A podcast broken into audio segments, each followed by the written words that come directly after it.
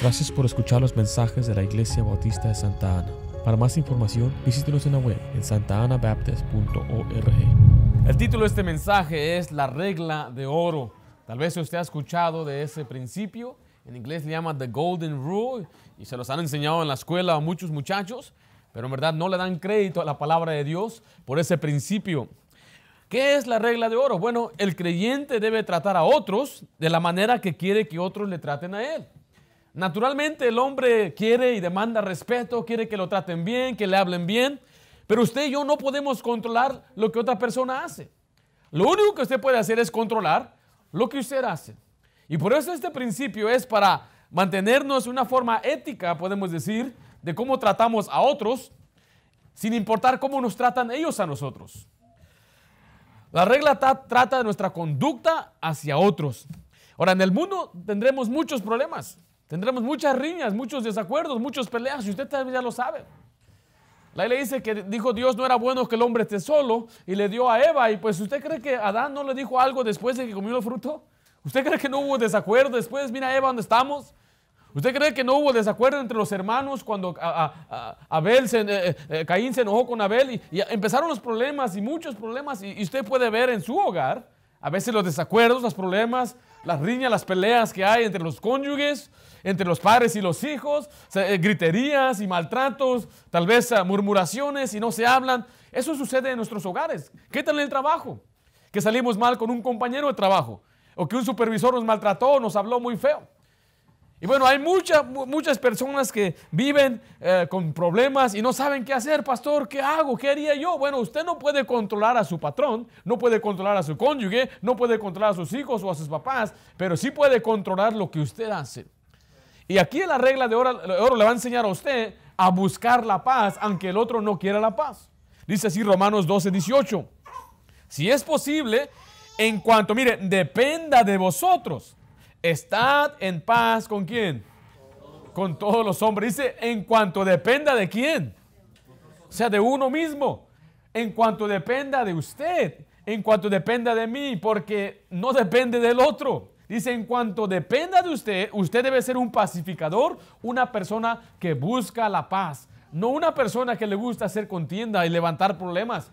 Porque hay quienes son contenciosos y les gusta eh, sacudir el árbol en un sentido para, no sé, eh, eh, mostrar que su autoridad, el ego los hace hacer eso. Tal vez son ah, personas iracundas que se enojan mucho. Y bueno, hoy vamos a aprender esta regla de oro. Cómo tener mejores relaciones. Cómo tratar a otra persona mejor. Porque Dios nos manda eso. Y créame que si usted trata bien a otra persona, le va a ir mejor. En primer lugar, vamos a ver ahí la magnitud de la, de la regla de oro, su magnitud. Dice ahí en Mateo 7:12, así que mire, todas las cosas que queréis que los hombres hagan con vosotros, todas las que hermanos, todas las cosas. Pastor, ¿cuáles son todas las cosas? Bueno, todas las cosas. La regla de oro es así. Note lo que dice el nuevo versículo 12. Así que todas las cosas que queréis que los hombres hagan con vosotros, así también haced vosotros con ellos, porque esta es la ley de los profetas. En otras palabras, como le dije hace un momento, usted debe tratar a otros de la manera que usted quiere que lo traten a usted. Y dice la Biblia ahí que debemos aplicar este principio en todas las cosas, en absolutamente todo. ¿Cómo qué, pastor? En primer lugar, incluye toda nuestra comunicación. Incluye toda nuestra comunicación. O sea, todas las cosas que hablamos y decimos Yo estoy seguro que usted no quiere que nadie le hable a usted con palabras perversas, corrompidas, que le hable a usted cosas que no le van a edificar. Usted quiere que le hablen a usted cosas que le van a ayudar. Bueno, dice así Efesios 4:29, ninguna palabra corrompida salga de vuestra boca, sino la que sea buena para la necesaria, ¿qué dice ahí? Edificación, a fin de dar gracias a los creyentes. Mire, usted quiere que a usted le hablen bien, ¿verdad? Y como usted quiere que le hablen bien, entonces dice Dios, aplique ese principio a otro. Usted háblele bien a otros. Háblele cosas buenas. Háblele cosas que le van a edificar. No lo degrade, no critique a otra persona, no empiece a hablar cosas que son sucias. Si usted quiere que a usted le hablen bien, usted debe hablar bien a otros. ¿Qué otra cosa, pastor? ¿Le gusta a usted que hablen mal de usted? ¿A quién le gusta que hablen mal de uno? Oh, están hablando mal de mí, me encanta. A nadie le gusta que hablen mal de uno. A nadie le gusta que lo critiquen. A nadie le gusta que lo calumnien. ¿Sabe qué significa calumniar? Es difamar, darle mala fama. Tal vez hay un malentendido, usted hizo algo o no vino. Supongamos que usted no va al trabajo y empiezan los compañeros a decir, de seguro, XXX. De seguro salió mal con su esposa. De seguro su esposa lo tiene bien cortito. Especialmente el hombre, no, no, no, ¿cómo, cómo? ¿Quién te dijo eso? Mi ñora, yo la mando. Nadie nos gusta que nos critiquen, ¿verdad que no? A nadie le gusta que hablen mal de ello. Note lo que dice Santiago 1.19. Por esto, mis amados hermanos, todo hombre sea pronto para qué dice? Para oír, tardo para hablar y tardo para irarse. Como a nosotros no nos gusta que hablen mal de nosotros, entonces nosotros no debemos hablar mal de otros, sino que debemos ser tardos para qué? Para hablar. Tenemos que ser prontos para oír y tardos para hablar. Note lo que dice Santiago 4:11. Hermanos, no murmuréis los unos de los otros el que murmura del hermano y juzga a su hermano, murmura de la ley y juzga la ley. Pero si tú juzgas a la ley, no eres hacedor de la ley, sino juez. Dios no quiere que usted y yo murmuremos de otra persona. ¿Qué es murmurar? Es hablar en, la en, voz baja. ¿Viste lo que está haciendo?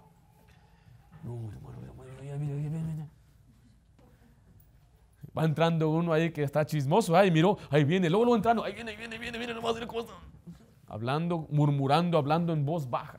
Yo les he compartido de mi patrona, ¿se acuerdan de mi patrona? Tenía una patrona que a ella le gustaba murmurar, hablaba quedito. Y le hacía así, cuando quería hablar, por ejemplo, del hermano Alejandro, le hacía así, más se tapaba la mano. Y yo en este lado, pues estaba mirando su, boca y su cara. No, el hermano Alejandro, no, él no sabe hacer ese trabajo. Empezaba a hablar mal de los otros empleados. Era la, era la gerente y hablaba mal de Dewey, hablaba mal de, eh, de Samuel y hablaba mal de otros compañeros. Y yo me sentía, wow, tiene confianza, me está compartiendo. Y de repente venía otra vez y otra vez decía lo mismo. Y un día yo estaba en el vestíbulo, la miré atrás y miré que ella me miró a mí y luego le hizo así. ¿Qué estaba haciendo ella? Ahora estaba hablando mal de mí. Y dice la Biblia ahí que Dios no quiere que usted y yo murmuremos de otros. A usted no le gusta que murmuren de usted, ¿verdad que no? A usted no le gusta que anden inventando cosas de usted, ¿verdad que no? Entonces uno tampoco debe hacer estas cosas. Ahora, yo no sé quién es culpable de esto aquí. No, yo no sé. Yo no sé si tiene esa costumbre de empezar a murmurar o hablar, burlarse, eh, difamar, criticar a otra persona. Dice ahí Santiago 5:9, hermanos, no os quejéis unos contra otros. Aún Dios no quiere que andemos quejándonos de los hermanos. Y mira nada más, y mira nada más que siempre llega, eh, no hace el trabajo bien. Y siempre llega tarde el trabajo. Y no, y este hermano siempre es de esa manera. Dios no quiere que nos quejemos de los hermanos. Ahora, usted no quiere que se quejen de usted, ¿verdad que no? Entonces nosotros tampoco debemos quejarnos de otros. Mire, siempre hay otro lado de la historia. Usted sabe eso, ¿verdad? Cuando alguien viene a usted con un chisme, que no es cierto, un, un malentendido, algo se miró mal o, sea, cualquier cosa, no es, no es verdad, inventan, ¿le gustaría que inventaran de usted?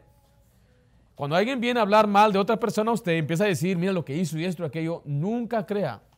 Alguien dijo esto, solamente crea la mitad de lo que ve y no crea nada de lo que no ha visto.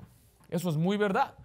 Porque usted una vez puede andar pasando por ahí y mira que está saliendo un hermano de un lugar medio cuestionable. Órale. Yo pensé que era cristiano, mira dónde ha metido. Tal vez no sabe que él se metió ahí a trabajar, era su trabajo. Y usted pensó que él fue a disfrutar la disco. Usted no sabe qué estaba haciendo la persona ahí. Usted no sabe si se metió a un lugar para trabajar. O sea, estoy dando un ejemplo, tal vez tan sencillo, pero es lo que estamos diciendo, porque a veces vemos cosas y las pensamos a, interpretar y a decir, uh, no.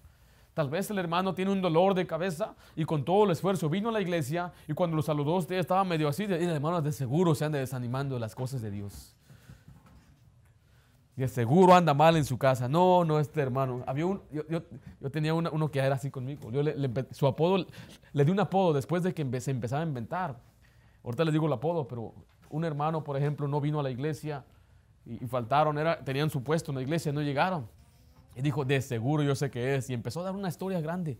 Esto sucedió y yo sé que tenía un amigo este. Y todo era un, un plan elaborado que hizo. Y final, lo que, lo que era es que su hijo se enfermó y fueron a la emergencia. Y dije, ¿sabes qué? Tú eres puro veneno. Y ese era su apodo. Hey, veneno, ¿cómo estamos, veneno? ¿A quién le gusta que inventen o tomen una situación y la malinterpreten? ¿Verdad que a nadie nos gusta?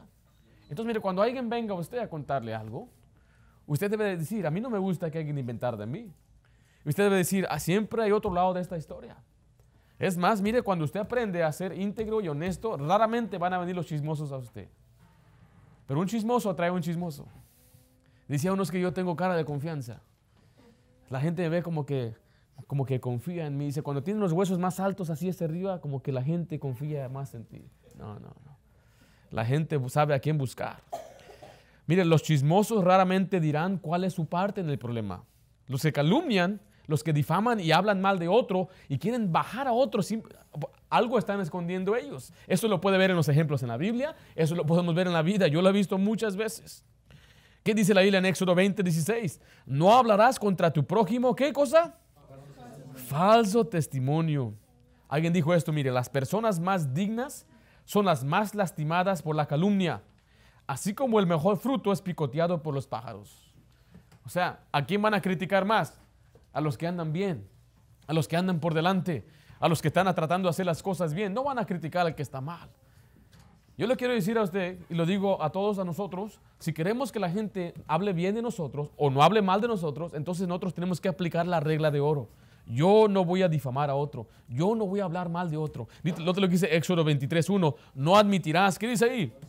Falso rumor. Y Salmo 34.3 dice, guarda tu lengua del mal y tus labios de hablar engaño. Esto es hablar mal de otra persona. No nos gusta que hable mal de nosotros, ¿verdad? Entonces, ¿cuál es la, regla de oro? Así como yo quiero que los hombres me traten a mí, así los voy a tratar a ellos. Entonces, yo no quiero que ellos hablen mal de mí, entonces yo no voy a hablar mal de ellos. ¿Qué tal cuando nos mienten? ¿A usted le gusta que le mientan? No te lo dice Colosenses 3:9. No mintáis los unos a los otros, habiéndoos despojado del viejo hombre con sus hechos nos vemos en primer lugar, el primer aspecto la magnitud, vamos, cubrimos nuestra comunicación, lo que hablamos, porque muchos de nosotros tenemos la tendencia de entretenernos con lo que la Biblia llama el chisme, con lo ajeno. Tenga cuidado de meterse en asuntos ajenos. No invente, no esté mirando, no le haga ruido al chicharrón.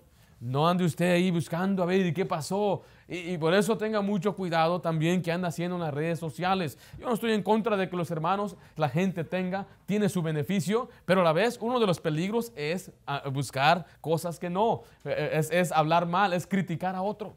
Pone usted una foto ahí y ahí viene la crítica. Qué feo te quedó ese carro. Oh, te está chueco tu pastel. Y, la gente se dedica a esas cosas. Y otros se dedican nada más a ver qué está haciendo otra persona. Y anda ahí, ¿qué anda haciendo? ¿Y qué se metió? ¿Y ahora qué hizo? Tenga cuidado de no andar ahí después usted involucrándose en un chisme hablando mal de otro. En segundo lugar, incluye todos los desacuerdos. Incluye todos los desacuerdos. Un desacuerdo obviamente es cuando no estamos en la misma página y no tenemos la misma opinión. Entonces salimos mal. Mire, ¿quién de aquí no desea ser respetado? Cuando hay desacuerdos, ¿Cómo quiere que lo traten a usted? ¿Quiere que lo maltraten y le hablen de palabras fuertes y duras y que le empiecen a avergonzar y a humillar? A nadie nos gusta eso.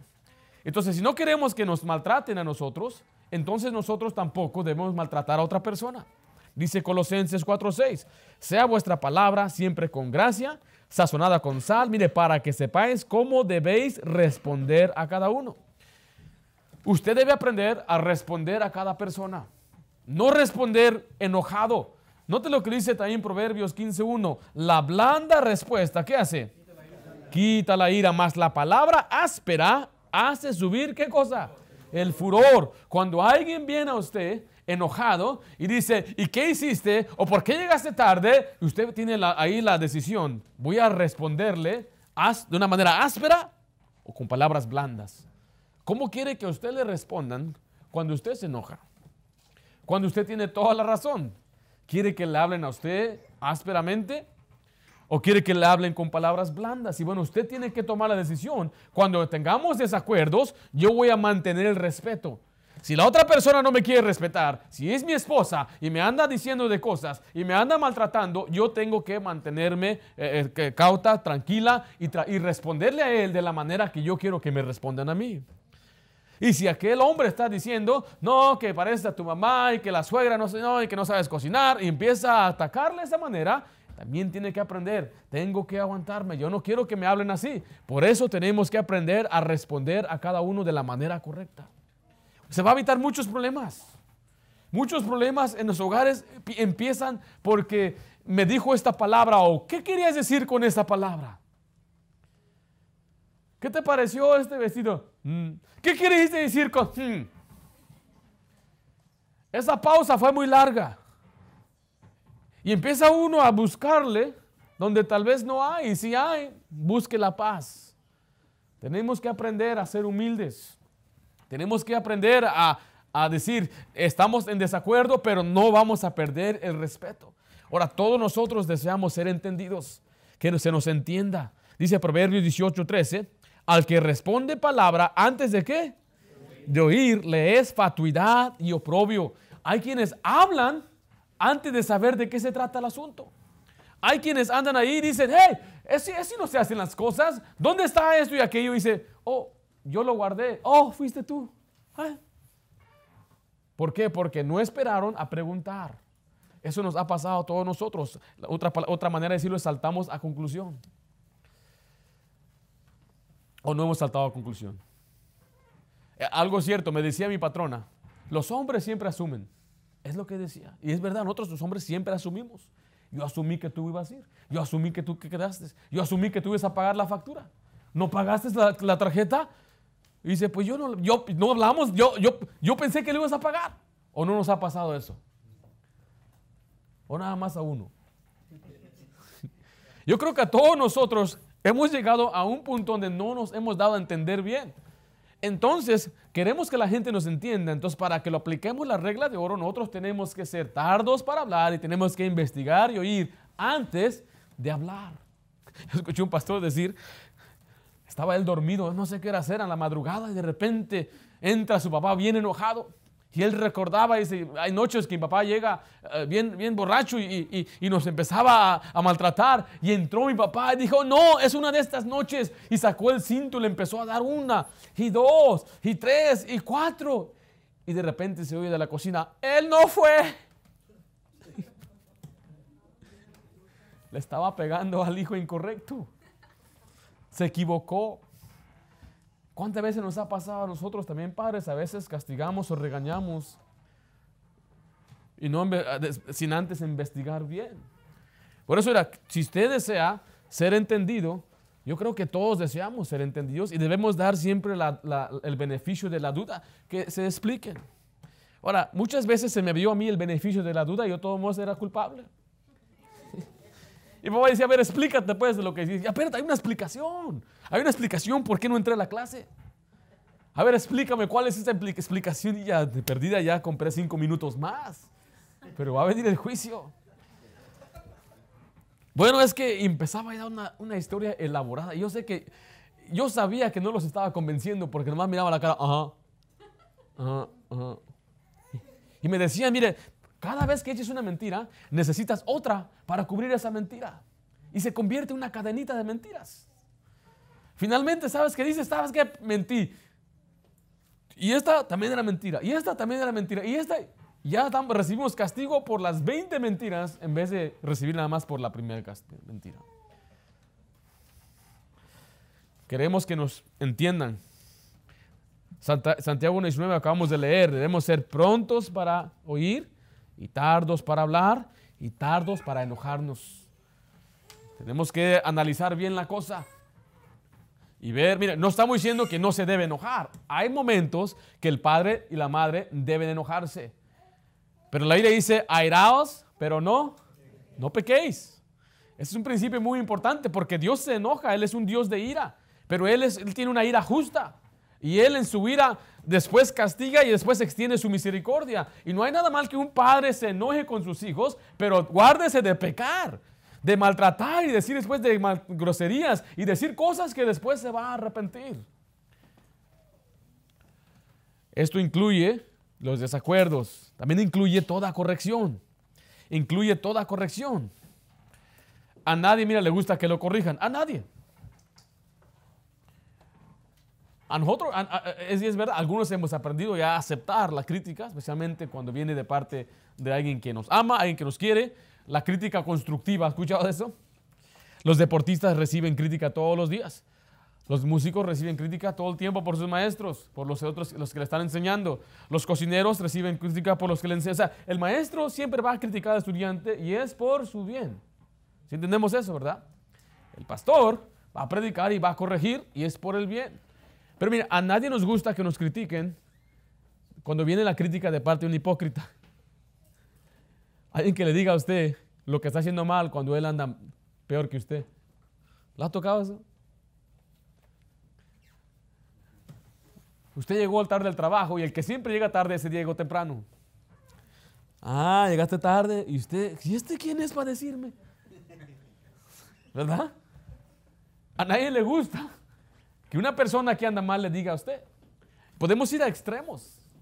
Había, yo conocía a uno que constantemente venía a mí a criticarme de los hermanos. Decía, mira, los sugieres no se, no se planchan bien. No, el hermano que está dirigiendo el coro se le subió la camisa y andaba bien crítica y crítica. Todo, nada le parecía. ¿Sabe qué sucedió una vez? Lo sorprendieron un pecado muy gravísimo. Algo vergonzoso. Yo me, yo me puse a pensar y dice, pues, este andaba criticando a todo mundo, era un hipócrita. Porque él tenía problemas más serios en su corazón, los cuales llegaron a la luz. Nadie lo sabía. Ese es el concepto que nos enseña en Mateo 7. Sin antes, note lo que dice Proverbios 27.6. Fieles son las heridas del que ama, pero importuno los besos del que aborrece. O sea, este pasaje nos enseña que es necesario que nos corrijan, pero nos gusta, lo aceptamos cuando viene una persona que nos ama, alguien que tiene los, motivos correctos. Pero vea lo que dice Mateo 7, el 3 al 5. ¿Y por qué miráis la paja que está en el ojo de tu hermano? Y no echas de ver, ¿qué cosa hay? La viga que está en tu propio ojo. ¿O cómo dirás a tu hermano, déjame sacar la paja de tu ojo y aquí la viga en el ojo tuyo? Hipócrita, saca primero la viga de tu propio ojo y entonces verás bien para sacar la paja del ojo de tu hermano. Ahora, ¿usted sabe qué es una paja? Un pedacito de palito. Vamos a suponer que es como un palito ese para los dientes. Dice, hay una persona tiene un palito en su ojo. Y aquí viene aquel con una viga, esos, eh, postes de teléfono. y dicen que la Biblia no tiene humor, ¿verdad? Y aquí viene aquel con esa bigota. Ah. dice, tienes una paja en tu ojo. Quítatela. Cuando ese se carga, una bigotototota. Ahora hay que ser reales. A veces nos da ganas de decir a otra persona lo que está haciendo mal, pero ya arreglamos nuestro asunto. Ya arreglamos lo que nosotros tenemos que arreglar. La gente nunca va a recibir nuestro consejo, nunca va a recibir nuestra corrección, a lo menos que estemos bien y a lo menos que amemos a la persona. Usted y yo queremos que la persona nos corrija cuando nos ama, cuando es ejemplo y cuando tiene buenas intenciones o no. Entonces, cuando usted corrija a otra persona, quiero hacer una pregunta. ¿Usted ama a esa persona? ¿Usted es ejemplo de esa persona? ¿Usted tiene las buenas intenciones o nomás lo quiere hacer por molestarlo? Porque hay quien les gusta corregir nada más para molestar y molestar y hostigar y hostigar y causar problemas. No, no, no. La corrección debe venir de un corazón sincero, por amor, pero también tiene que dar ejemplo. Si no está en ese, en ese punto, entonces la regla de oro me enseña, entonces yo no debo corregir. Yo no debo ir a decirle nada a él, pues ¿quién soy yo? Yo tengo muchas cosas que arreglar. La regla de oro está tremendo. Su magnitud abarca desde nuestras palabras, desacuerdos, corrección, incluye las oraciones.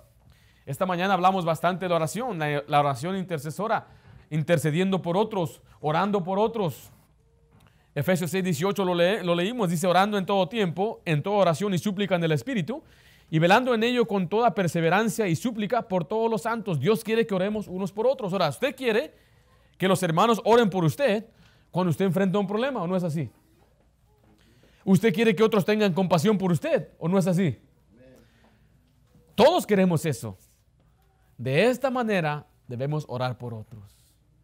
De la manera que nos preocupamos por nuestros propios problemas, debemos preocuparnos por los problemas de otro. De la manera que usted y yo perdemos el sueño por un problema que vino a nuestras vidas, una prueba que estamos pasando, así deberíamos orar por otros. Y finalmente incluye todas las acciones. Usted y yo podemos dar una lista. ¿Qué más, hermano? ¿Qué más pueden decir? ¿A quién le gustaría que le perdonaran la deuda? Entonces, si alguien le debe dinero a usted, ¿cuál es la regla de oro? Perdonar la deuda de otro. No, pastor, ya se pasó ahí. Todo estaba bien cuando llegó, ahí ya las cosas cambiaron. Hágase esa pregunta. ¿A quién le gustaría que le dijeran, sabes qué? Yo sé que hay tiempos difíciles. Si yo estuviera en tu lugar, quisiera que alguien perdonara mi deuda. ¿Sabes qué? Yo voy a hacer lo que yo quisiera que la gente haga conmigo. Voy a perdonarte la deuda. Yo sé que no lo va a hacer el dealer. Yo sé que no lo va a hacer la tarjeta de crédito. Pero usted lo puede hacer. Usted podría perdonar alguna deuda. Pero pastor, ¿qué va a pasar con ese dinero? Hubo un rey que él tomó prestado invirtió para pagar a otro ejército que no era suyo, se llama eh, en inglés se llama mercenaries, no, no acuerdo cómo en español, pero eran eh, soldados que contratan. Y mandó Dios un profeta, le dice, ¿por qué vas a contratar a este ejército? Yo te puedo ayudar. Dijo, olvídalos, déjalos. Y el rey preguntó, ¿y el dinero? El dinero que les di, dice Dios, yo te puedo dar más que eso. Y te voy a dar más que eso. Eh, si Dios nos puede ayudar, ¿por qué nosotros no podemos hacer bien a otros al ayudarle a ellos? ¿Qué más podemos decir? Usted piense, usted puede decir ahorita alguna cosa que le gustaría que hagan con usted, que usted puede hacer con otro. ¿Alguien más sabe? ¿Puede decir algo? ¿Le gustaría que alguien le anime? Ya le ganas, hermano. ¡Ánimo! Entonces usted debe animar a otros también. ¿Le gustaría que alguien lo edifique y ore por usted y le ame? Entonces la lista puede crecer y crecer y crecer. Porque el pasaje dice de nuevo en Mateo 7:12, así que todas las cosas que queréis que los hombres hagan con vosotros, así también haced vosotros con ellos. En segundo lugar, vamos a ver su motivación. Vimos la magnitud de la regla de oro y en segundo lugar vemos su motivación. O sea, ¿cuál es el motivo detrás de este principio? Hay algo que yo recibo, hay algo, hay un motivo eh, eh, personal o egocéntrico y muchos usan este pasaje y lo malinterpretan. Voy a explicarle cómo y en dónde. Dice de nuevo Mateo 7:12, así que todas las cosas, mira, que queréis, ahí está hablando del motivo, que queréis que los hombres hagan con vosotros, así también hacer con ellos. Y el final dice, porque esto es, ¿qué dice? La ley, la ley y los profetas. En primer lugar, vamos a ver la motivación equivocada. La motivación equivocada. Hay una motivación equivocada al mal aplicar la regla de oro.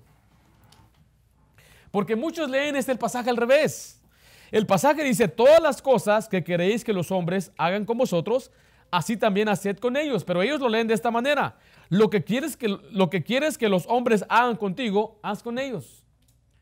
No sé si entendió ahí cómo lo volteé. no es así. La ley dice, lo que quieres que los hombres hagan contigo, haced con ellos. Pero muchos dicen, como quieres que ellos hagan contigo, haz con ellos. ¿Sí me explicó o no? Está medio trabalenguitas ahí. En otras palabras, dice Dios, ¿cómo quieres que te traten a ti? Bueno, traten bien, entonces tú trátalos a ellos. La persona que no entiende este pasaje dice, bueno, yo quiero que me traten bien, por lo tanto, voy a tratar a otro bien. Eso no es la manera correcta. ¿Sí me expliqué? Yo sé que está, yo sé que está un poquito complicado. Otras palabras, lo voy a dar otra, otra manera. Yo quiero que la gente me perdone la deuda. Por lo tanto, yo voy a perdonar la deuda. Esa no es la manera correcta. La manera correcta es, yo quisiera que me perdonaran la deuda. Entonces, como yo quiero que me perdonen la deuda, yo se la voy a perdonar, aunque no me la perdonen a mí. Porque muchos quieren tomar este principio para ver cómo yo gano. Toman el principio de los orientales que karma, haz bien y te va a ir bien. Mire, hay varios principios disfrazados como la regla de oro. Por ejemplo, Confucio, ¿se han escuchado de Confucio? un chinito ahí por ahí que se inventaba sus sabidurías. ¿Sabe qué dijo él? Él dijo esto, no hagas con otros lo que no harías contigo mismo. Así nadie tendrá resentimientos a ti, ya sea en la familia o en el Estado. Tiene un poquito parecido, ¿verdad? ¿Qué dijo este amigo? No hagas con otro lo que no harías contigo mismo. Los budistas dicen esto. Buda, hay quien es Buda, ¿verdad? No dañes a otros para que tú mismo no seas dañado. El hinduismo dice, trata a los otros como te tratas a ti mismo. Entonces yo sé que esos principios están parecidos y quieren meter a Jesucristo junto con estos otros filósofos terrenales que sacaron sus ideas muchos años después de Cristo. Porque Cristo no dijo esto. Cristo no dijo pórtate bien para que se porten bien contigo. Él no dijo ayuda a otros para que ellos te ayuden. Él no dijo ayúdate que yo te ayudaré. Él no dijo tampoco eso. Jesucristo dijo de la manera que tú quieres que te traten a ti, así ayuda a otros, aunque ellos no te paguen bien, aunque nadie te ayude. En la mañana les di una historia de un pastor que estaba huyendo, siendo perseguido por un alguacil. ¿Se acuerdan de esa historia? Y él tomó la decisión de salvar al que lo andaba persiguiendo. Él hizo con aquel hombre lo que él quisiera que hayan con él si estaba ahogando. ¿Y cuál fue el resultado? Aquel hombre lo arrestó después de salvarlo, lo metió en la cárcel y al siguiente día lo mataron, lo ejecutaron.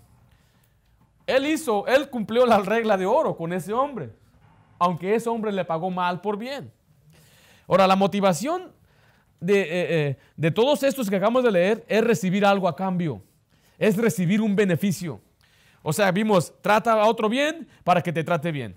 Voy a ayudar a él económicamente para que me ayuden a mí alguien. Le voy a hacer un favor al hermano Josué para que el hermano Josué después me haga un favor a mí. Y le voy a hacer un favor después al hermano Mariano para que Mariano me eche la mano después. Así no es como funcionan las cosas de Dios.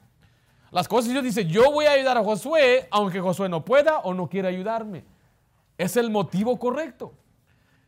Nuestra motivación no está centrada en nosotros. Nuestra motivación está en honrar a Dios y obedecer sus mandamientos, amar a Dios y amar al prójimo. Dice Filipenses 2.3, nada hagáis por contienda. ¿O por qué dice ahí? Vanagloria. O sea, no hagas nada por ti mismo para que tú seas grande o importante. Dice, antes bien, con humildad, estimando cada uno a los demás como superiores a él mismo. La motivación equivocada eh, es que voy a ayudar a otro, voy a hacer algo por otro para que me ayuden a mí, para que me vaya bien a mí. Eso no es lo que Dios nos ha mandado. Porque muchas veces la gente que hace bien a otros, hace todas las cosas correctas, la gente le paga mal por el bien. Por eso vamos a ver cuál es la motivación correcta. Letra B, la motivación correcta. Al final del pasaje, Mateo 7:12, dice, porque esto es la ley y los profetas. Recuerde, nuestra motivación es honrar a Dios, es amar a Dios y amar al prójimo. Así dice Mateo 22, 35 al 40. Y uno de ellos, intérprete de la ley, preguntó por tentarle diciendo, Maestro, ¿cuál es el gran mandamiento en la ley? Jesús le dijo, amarás al Señor tu Dios con todo tu corazón y con toda tu alma y con toda tu mente. Este es el primero y grande mandamiento. Y el segundo es semejante, amarás a tu prójimo como a ti mismo. De estos dos mandamientos depende, ¿qué cosa? La ley y los profetas. Es la misma frase que vimos en Mateo 7:12. ¿Cuál es la ley y cómo se cumple la ley y los profetas? Amando a Dios y amando al prójimo. Un amor real es un amor negado, decir, yo quiero ayudar a esta persona, no porque yo quiero sacar algún beneficio, sino porque yo amo a esa persona y quiero que le vaya bien. Ese es nuestro motivo. Es un amor negado. La regla de oro está centrada en amor por Dios y por otros, dice Romanos 13:10. El amor no hace mal al prójimo. Así que el cumplimiento de la ley es qué cosa? El amor. Entonces la motivación de la regla de oro es amar a otro, es desearle el bien a otro, sin esperar qué cosa? Nada a cambio. Porque si usted lo hace con ese propósito, pues se va a desanimar o se va a enojar con, el que, la, con la persona a quien, a quien usted ayudó. La regla de oro nos enseña que no debemos esperar nada a cambio. Finalmente vamos a ver su acción, su acción. Una cosa es no hacerle daño a otra persona, pero este mandamiento requiere acción. Por eso dice Mateo 7:12 de nuevo, así que todas las cosas que queréis que los hombres hagan con vosotros, así también, ¿qué cosa dice ahí? Haced vosotros con ellos porque eso es la ley y los profetas. Mire, si vamos a cumplir con la regla de oro, debemos tomar una decisión de accionar. Se debe hacer algo. ¿Cómo se hace, pastor? Letra A, se hace personalmente. Se hace personalmente. Si usted va a ayudar a otra persona, usted no puede decir, bueno, es que mi iglesia lo está haciendo. O mi esposa lo hace. Cada quien debe hacer su parte. Debe decir, yo quiero ayudar a otro. Note lo que Pablo dijo en 2 Corintios 12, 15. Y yo, Pablo está diciendo, yo personalmente, mire, con el mayor placer gastaré lo mío. Y aún yo mismo me gastaré del todo por amor de vuestras almas, aunque amándoos más, sea amado menos. Aquí Pablo veía a los corintios y decía, los corintios tienen necesidad, los corintios no tienen eh, recursos, dice, y yo voy a gastar lo mío, voy a gastar mi dinero y no solamente mis recursos, pero aún mi propio cuerpo, mi tiempo lo voy a gastar, dice, alegremente, con el mayor placer, por amor a vuestras almas. Entonces usted tiene que tomar esa decisión personalmente. Dice, bueno, yo tengo que cumplir la regla de oro. Es algo personal. En segundo lugar, se hace con una buena actitud. No debe decir, bueno, ya que se predicó, pues hay que hacerlo. Nunca haga las cosas porque alguien se lo está pidiendo, porque se predicó nada más. Lo tiene que hacer con una buena actitud.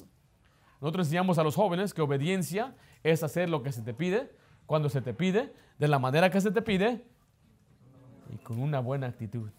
Si falta en un punto la obediencia, ya no es obediencia completa. Si no hace lo que se le pidió, obviamente es desobediencia. Si no lo hace de la manera que se le pidió, es desobediencia. Si no lo hace al momento que se le pidió, tira la basura ahorita. Ahorita voy a terminar aquí este juego. Eso es desobediencia. Mañana voy. Eso es desobediencia. Y si lo hace con una mala actitud, otra vez yo. ¿Quién más? ¿A quién quieres que mandemos? al que corta el pasto, al vecino. Ahí estamos nosotros, los muchachos, para obedecer. El hijo que no obedece, no hace lo que le piden, de la manera que se lo piden, al tiempo que se lo piden y con una buena actitud. Eso es desobediencia. Y es lo mismo para Dios. Dios quiere que usted y yo le obedezcamos de corazón. No diga, ay, mi cruz, mi cruz. Bueno, estoy sufriendo en el Señor. Ahí voy otra vez a las cosas de Dios. Ay, nada más tengo que leer mi Biblia. Esa es mi cruz. Bueno, lo hago, decía uno, uno que fue a evangelizar. Bueno, estamos aquí porque nos mandan. No queremos estar aquí, pero nos mandan. Eso no es correcto. Dios quiere que tengamos una buena actitud. ¿Por qué para otras cosas sí tenemos buena actitud? ¿Por qué para mirar los partidos de fútbol estamos contentos? ¡Wow! Y no nos ni parpareamos. Y se nos va, qué rápido se fue el partido, ¿verdad? ¿Por qué? Porque estamos entretenidos en algo que nos llama la atención. Nos gusta ver el América perder. Ahí está cuando está, dice, dice church is boring, decía uno. Es que muy largo, muy largo. Uno no puede tener la atención de tanto tiempo. ¿Cuánto tiempo dura una película? Ahí están sentados mirando The Hobbit, no sé cuál, tres horas. Y eso no fue aburrido, ¿verdad? Pero la prédica se pasa de media hora, ay, está muy larga. ¿Verdad que sí? Para las cosas que nos interesan. Y hay algunos que hacen, se llama en inglés binge. ¿Sabe qué es binge? Tiene una aplicación de, de, cuando una persona toma una cerveza y otra y otra y otra y otra y otra. Y algunos hacen eso con la televisión. Ahí en Netflix aparece una serie, esta serie está buena una, dos, tres, cuatro programas, cinco programas de 45 minutos cada uno y andan ahí a las 3 de la mañana. Tengo que ver qué va a pasar con OJ Simpson. Porque ahí no nos cansamos. Cuando usted aplique la regla de oro, debe ser con una buena actitud. Bueno, el Señor quiere que yo haga el bien a otro. Lo voy a hacer de corazón, dice ahí Colosenses 3:23. Y todo lo que hagáis, hacerlo de qué dice ahí? de corazón. Mire, como para el Señor y no para los hombres. Letra C, se hace con agrado. Se hace con agrado. Considera un privilegio. Hay un pasaje en la Biblia que dice que nosotros ayudamos a ángeles. Dice, ¿cuándo? Cuando usted le da agua de beber a, a una persona que sirve al Señor. Una vez el rey le va a decir, cuando yo estaba enfermo me visitaste, cuando estaba en la cárcel fuiste y oraste por mí. Dice, ¿cuándo hicimos eso por ti, Señor? Cuando lo hiciste por uno de esos pequeñitos. O sea, por una persona en la iglesia, un hermano. Dice, lo hiciste por mí. Dice ahí Juan 13, 13 al 17, vosotros me llamáis maestro y Señor. Y decís bien porque yo, yo lo soy. Pues si soy el Señor y el maestro, he lavado vuestros pies. Vosotros también debéis lavar los pies los unos a los otros. Porque ejemplo os he dado, para que como yo os he hecho, vosotros también hagáis. De cierto, de cierto os digo, el siervo no es mayor que su Señor, ni el enviado es mayor que el que le envió. Dice el 17, si sabéis estas cosas, bienaventurados sois, seréis si las hicieres. El pasaje está diciendo, Jesús dice, después de haberle lavado los pies a sus propios discípulos. Ahora, usted y yo no entendemos esta costumbre, tenemos que ver, regresar a los tiempos bíblicos, la gente usaba sus sandalias y caminaban en, las calles polvorientas de Israel o Judá, y pues entraban ellos y una costumbre es que se lavaban los pies. Y usualmente tenían a un siervo para lavar los pies, un esclavo. Ese era su trabajo. Y traía una letrina o un, un, cantarito y traía después una toallita y se arrodillaba y empezaba a lavarle los pies a los invitados. Y bueno, Jesucristo hizo eso. Se ciñó se la isla se arregló, se arrodilló y empezó a lavarle los pies a sus discípulos. Estamos viendo el acto más humilde de nuestro Señor Jesucristo. Porque Él dijo, yo no vine a ser servido, yo vine a servir y a dar mi vida en rescate por todos. y después del Señor hizo eso, le dijo, es que yo, aunque soy el Señor y Maestro, no soy más, dice él. El siervo no es más que el, que el amo, decía él. Es tremenda humildad de nuestro Señor Jesucristo. Y dijo él, si usted hace las cosas con esa actitud de un siervo, si las entiendes, dice, serás bienaventurado, serás feliz. Por eso cuando usted aplique la regla de oro, hágalo con agrado. Tengo el privilegio de servir a otra persona. Tengo el privilegio de, no sé, darle tal vez un raite, tal vez orar por ellos, tal vez animarles y decir, yo estoy aquí para servir a otros. Letra D, se hace con prontitud. Hágalo rápido. No espere, bueno, hasta el otro año ya que se alivian las cosas. No, no, en cuanto sea posible. Letra A, se hace en privado. Se hace en privado. Al Señor no le gusta que nosotros nos paremos en la esquina y toquemos trompeta y digamos, mire nada más lo bueno que soy. La Biblia dice que nadie se dio cuenta lo que hagamos con nuestras limosnas. Las limosnas lo que damos a los pobres. Y hoy en día hacen gran cosa cuando viene un candidato y está, está en su campaña para presidencia y investigan cuánto has dado a caridades. Y a ellos les encanta decir, bueno, hemos dado 500 mil dólares a las caridades, esta, esta y aquella. Eso es contrario a lo que la Biblia dice. Dice que tu mano derecha no debe saber lo que hace tu, hermano, tu mano izquierda en cuanto a tu limosna. Eso no aplica a otras cosas. Mucha gente lo quiere aplicar a las ofrendas. Eso no aplica a ofrendas, aplica a las limosnas. Y cuando usted ve a una persona que tenga necesidad, usted le ayuda y no venga, hermano, soy muy bueno, le ayudé a esta persona. Y hoy en día usted ve a mucha gente en el internet poniéndose ahí, hasta llorando. Mira nada más lo que hice, ayudé a esta persona, estaba pobre y le extendí la mano. ¿Dónde estaría la gente sin mí? Al Señor no le gusta eso. Yo vi un video de una muchacha, quería exaltarse y tomó una tortuga, un torres, no sé si sabe la diferencia. Hay unas tortugas del agua y otras que no son de agua. Y dije, mira lo que debes hacer cuando encuentras una tortuga en la carretera y la aventó al agua sin saber que la ahogó porque no sabe nadar. Pero ella se quería exaltar para que dijera, mira nada más, qué tan buena es esta mujer, qué tan buena esta muchacha. No, hombre, pues recibió miles y miles de respuestas de gente criticándola. Después andaba ahí toda agotada, llorando. Yo no sabía, es que yo pensaba que era. Y bueno, yo miré que se salió, todavía quería zafarse de eso. El cristiano no debe exaltarse. Mire, si usted va a aplicar la regla de oro, no venga, hermanos. Mario, yo le perdoné la deuda a Miguel. Qué bueno soy, hermano tremenda bendición que soy yo. ¿Dónde estaría el hermano Miguel sin mí? ¿A que nadie le gusta eso? A Dios no le gusta eso. No te lo quise ahí, Proverbios 27, 2. Alábete quién? El extraño, mire, y no qué. Y no tu propia boca. El ajeno y no los labios tuyos. Si alguien va a hablar bien de usted, que sea otra persona. Que no sea usted mismo. Porque nadie le preguntó. Esos principios son básicos, estamos leyendo bastantes principios básicos, pero qué tan ciertos llegan a casa, ¿verdad? Nos gusta halagarnos a nosotros mismos, que la gente diga, wow, tremendo siervo de Dios. Qué tremenda bendición, wow. Bueno, hermano, no es por nada, dicen algunos, ¿eh? No es por nada, pero no es que me estoy halagando, pero se halagan ¿verdad? Tenemos que tener cuidado de hablar para halagarnos a nosotros mismos. Y si algún día usted hace el bien a una persona, hasta dígale, hermano, no le digas a nadie. ¿Qué hacía Jesucristo? "Ay, cuando él sanaba, no le digas a nadie. Lo hacía porque no quería que su fama se extendiera, no era su hora.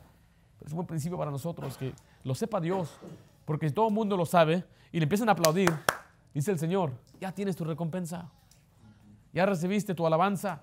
El Señor tenía para usted algún tesoro en el cielo y se le iba a presentar a usted por lo bueno que usted hizo, la bondad que hizo, pero como usted se alabó solo, usted se adelantó al Señor. Bueno, ahí está tu recompensa.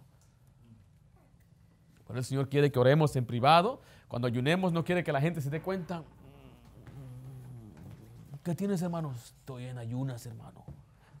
¿Por qué, hermano, está enfermo? No, hermano, es que estoy ayunando por cosas espirituales. Quiero romper una barrera espiritual. Dice la isla, cuando usted esté ayunando, límpiese bien la cara y actúe como que todo está bien. Y cuando le ofrezcan unos tacos, no diga, hermano, por favor, estoy en ayunas. No, no, no. Usted dice, no, hermano, gracias, ya comí. ¿Está echando mentiras? No, porque usted está pensando en su mente, comí la comida espiritual. Cuando vinieron los discípulos, maestro, come. Y si yo tengo una carne, una comida que ustedes no conocen, ¿cuál comida es? Mi comida es hacer la voluntad de Dios. No está mintiendo. Usted debe hacer las cosas en privado, pero también se hace con pasión. Con pasión. Dice ahí Eclesiastés 9:10, todo lo que te viniera en la mano para hacer, haz lo que dice ahí, según tus fuerzas. Dios quiere que le echemos ganas. Si usted va a hacer algo para otro, hágalo con pasión, no lo haga aguado, no lo haga fuerzas.